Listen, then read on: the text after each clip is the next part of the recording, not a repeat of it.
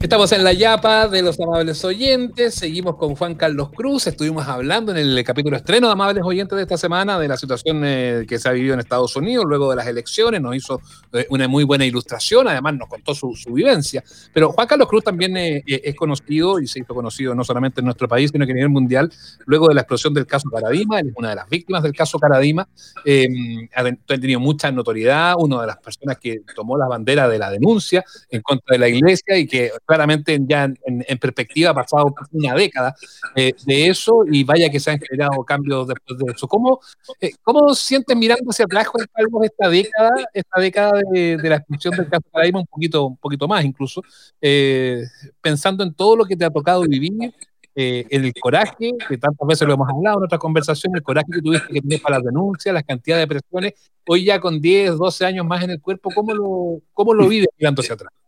Mira, antes que nada, yo tengo que darte las gracias a ti, Seba, a ti, Nacho, y a Felipe Bianchi, cuando ustedes hacían la hora del taco, eh, o la hacen, no sé si todavía, pero, pero a mí me, eh, me emociona tenerlos de amigos porque ustedes desde el primer momento nos creyeron, nos dieron una tribuna para poder contar eh, estos horrores. Y, y mira, todos estos años después y seguimos eh, conversando, ¿no? Y, mm. bueno, obviamente. Así que yo siempre les voy a estar muy, muy agradecido de, corazón. A nosotros nos eh, pone muy contentos siempre la confianza además que tuvieron en nosotros para poder hablar en los momentos más complejos. ¿ah? Nunca nos cortaron el teléfono, nunca dejaron de atendernos.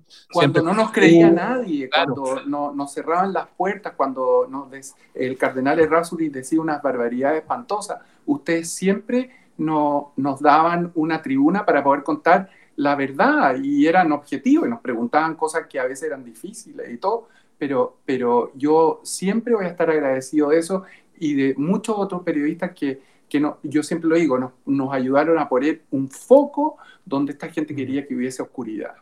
Mm. ¿Cuánto ha cambiado todo en esta década y, fracción? Bueno, yo creo que ha cambiado mucho y ha cambiado poco.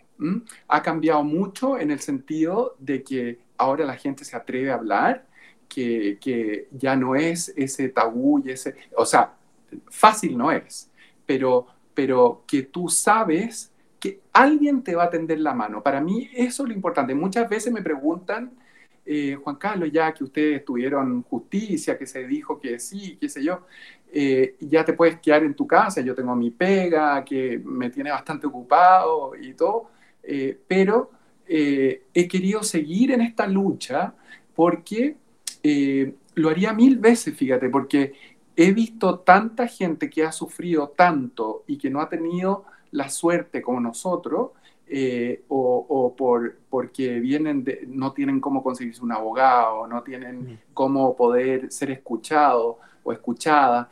Y, y, para mí eso es lo más emocionante de poder devolver la mano a tanta gente que quizás no ha tenido las oportunidades que hemos tenido nosotros, con nuestra fundación eh, o con nuestras personas haciendo lo que sea por sacar adelante este tema. Pero desgraciadamente todavía tenemos obispos delincuentes en Chile eh, y en el mundo entero. De hecho, acá en Estados Unidos hoy día salió el informe McCarrick, que, que, que es como el informe del Chicluna acá, eh, y, y son un horror. Eh, mm. Entonces, todavía tenemos obispos delincuentes en Chile que hay que, hay que sacar. Fíjate que lo, que dices a propósito, de, fondo, de lo que sí cambió y, cómo, cómo, estamos dando un paradigma que hoy a lo mejor escucha y protege más a las víctimas, es a partir de empujar el carro desde las propias víctimas. O sea, esto no cambiaba ni un poco, sino era por el enorme arrojo y valentía de los primeros que se atrevieron a denunciar con todo en contra. Eh, para, para, poner un caso como el tuyo pero eh, uno también siente desde este lado que estos mantos de impunidad siguen con bastante buena salud, lamentablemente. Y aquí yo te lo pregunto porque tú igual sigues siendo una persona que, que, tiene una vinculación importante con la iglesia, desde la fe, desde el análisis, desde ser un, ciudadano eh, activo en el mundo eclesiástico igual. Entonces, ¿hay una esperanza de mejora en las autoridades? Estoy pensando claro, tenemos los malos que siguen acá, pero también hay otras autoridades que se han encargado de apuntar denuncias. Hay otro papa en estos últimos 10 años, hay otro arzobispado. ¿cómo, ves tú a lo mejor un futuro con la Iglesia Católica afrontando casos como estos? Mira, eh, eh, tú tienes toda la razón, o sea, pero yo veo, veo y quiero ver, yo, yo me he mantenido católico y, soy orgulloso de ser católico, hay gente... Increíble, que es increíble. Bueno, bueno, pero para mí creo que lo más importante en una persona es lo que tú creas. Entonces, nadie se puede meter, así como hablábamos de Trump o, otras cosas que se meten con tu conciencia. Para mí es tremendamente importante y así respeto al que no cree en nada, al que sea judío, al que sea musulmán, al que crea en un árbol. Me da lo mismo, porque creo que eso es lo más importante que puede tener un ser humano y nadie se puede meter a, a molestarte con eso. Ahora, eh, yo, eh, eh, hay, hay, gente que no me entiende, o sea, gente que, incluso víctimas, que de repente, bueno, hay, cada uno tiene su, y me dicen, oye, tú tenías el síndrome de Estocolmo, más o menos. Mm. Y, y, sabes que al principio me dolía, pero la verdad es que no me duele, porque desde que conocí al Papa en abril de, del 2018, he mantenido una amistad y una cercanía con él enorme, y he podido eh, dentro de mis limitaciones y lo que yo puedo hacer, he podido tratar de influenciar y hablarle como estoy hablando con ustedes, con toda confianza y como un amigo. Y, ya han, pasado cosas. Ahora, lo que a mí me da muchísima rabia son los obispos, no solo los de Chile y cardenales en el mundo entero, no todos tampoco, obviamente, pero que van, le dicen al Papa, que sí quiere hacer cosas, y lo he visto hacer cosas, y lo he visto agarrarse la cabeza a dos manos y decir, no puedo creer esto, que sí ha hecho cosas, que van donde el Papa le dicen, sí, Santo Padre, por supuesto, vamos a hacer, vuelven a sus países, a sus dioses y, a su, y, están en las mismas. ¿Te fijas? Y el poder y la corrupción sigue con muy buena salud, como dijiste tú, Nacho. Entonces, eso es impresionante. Yo nunca pensé primero que iba, iba a ser amigo de un papa, segundo que un papa con una, una firma pudiese cambiar todo, porque eh, uno sí, el Papa tiene todo el poder, es la única monarquía absoluta que queda, en el fondo podría mm. hacerlo. Claro. Pero, pero no se puede por los poderes eh, que se mueven por dentro, es impresionante. Y, mm. Sí, Juan Carlos, eh, a propósito de esto de, que, tú nos mencionas de la, de la, amistad, la cercanía con, con, Francisco, eh, salió hace unas semanas nada más una, una, crónica que daba cuenta de este documental, Francesco, que se presentó en el Festival de Cine de Roma, que, eh, que fue muy, muy alabado, muy celebrado. Y una de las cosas que llamó mucho la atención es que, que el Papa aparece alentando la aprobación de leyes de unión civil para las parejas homosexuales, alejándose de esta posición un poco más doctrinal que ha tenido el, Vaticano, el Vaticano siempre, lo dice textual en este, en este documental, y un par de días después salió otra nota diciendo, ¿quién es Juan Carlos Cruz? El chileno que fue clave en el cambio de postura del Papa Francisco sobre la unión civil. Eh, hay muchas conversaciones que yo sé que son privadas, que son reservadas, que obviamente tú no necesariamente las vas a querer contar o las puedes contar. Pero ya que eso se hizo público, ¿cómo, cómo fue eso? ¿Cómo fue esa, esa conversación que ya se plantea? Esto, esto que yo estoy leyendo no es una nota de un medio chileno, es una nota de un medio internacional. Entonces ya se da cuenta de, de ti como una persona que tiene influencia en el Papa, que lo logra hacer que cambie ideas o formas que son históricamente doctrinales de las que ha tenido la Iglesia. Mira, eh, yo primero no soy ni el vocero, ni el, ni el, leedor de tarot del Papa, nada, nada. Yo eh, soy un, hombre que ha tenido la fortuna de toparse con él y de que él me ha dado esta amistad, la cual valoro tremendamente. Eh, sin dejar de lado que falta mucho por hacer y que hay miles de personas que necesitan justicia. Eh, en eso soy muy objetivo y se lo digo. Ahora, en esta amistad que yo tengo con él, primero, yo no me siento que yo soy el que le habla al oído y le cambia la perspectiva de las cosas yo sí hablo con él muy sinceramente y, le digo lo que pienso y le digo lo que, como yo lo veo y como católico y, como ser humano y como, como, como persona que es gay, como, como todos los aspectos de, de, mi persona, porque eh, ninguna me define, digamos, yo soy muchas cosas. Eh, entonces, pero yo sí... Eh, em, eh, eh, me gusta lo que... a mí me toca narrar ese documental, un pedazo grande. Y aparezco y, el Papa dice eso.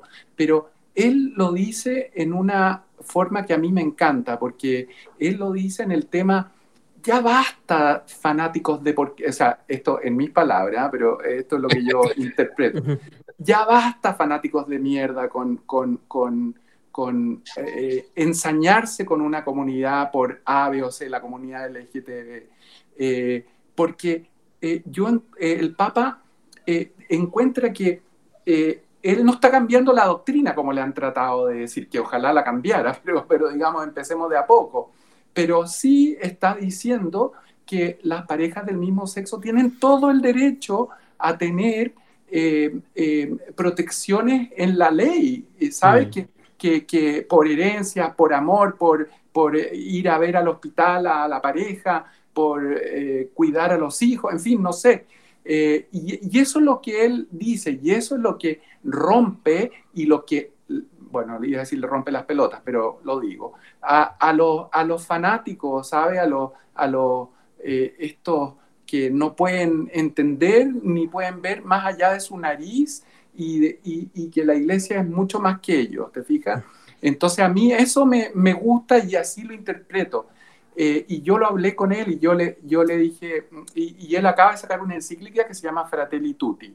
Y es una encíclica que en el fondo, si te la resumo en una frase, es, la humanidad ha pasado por una situación, está pasando por una situación espantosa, una pandemia donde no solo la gente se muere y donde los más pobres son los que sufren más y donde eh, incluso los que no eran tan pobres ahora están pobres y están sufriendo. No podemos salir de esta pandemia la misma humanidad egoísta que éramos antes.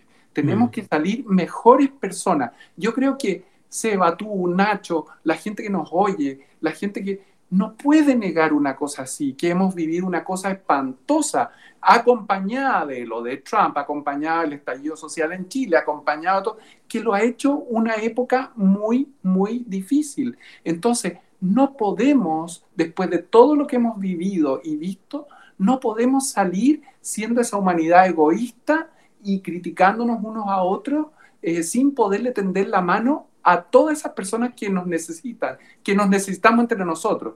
Eso es, yo creo, el, centro de todo esto. Mm. Aquí es donde a mí me hace sentido, Juan Carlos, desde tu historia personal, que hayas perseverado en tu fe porque pienso también en, esta parte tan importante de rescatar como una dimensión espiritual, o sea, en tiempos como estos a lo mejor. Yo sé que no todas las personas creemos en lo mismo, ¿no? Pero, pero, pero evidentemente también pasa que hay momentos de enorme desesperanza, donde necesitamos más los unos de los otros. Y, tú por ahí decías algo que, me quedó resonando ahora.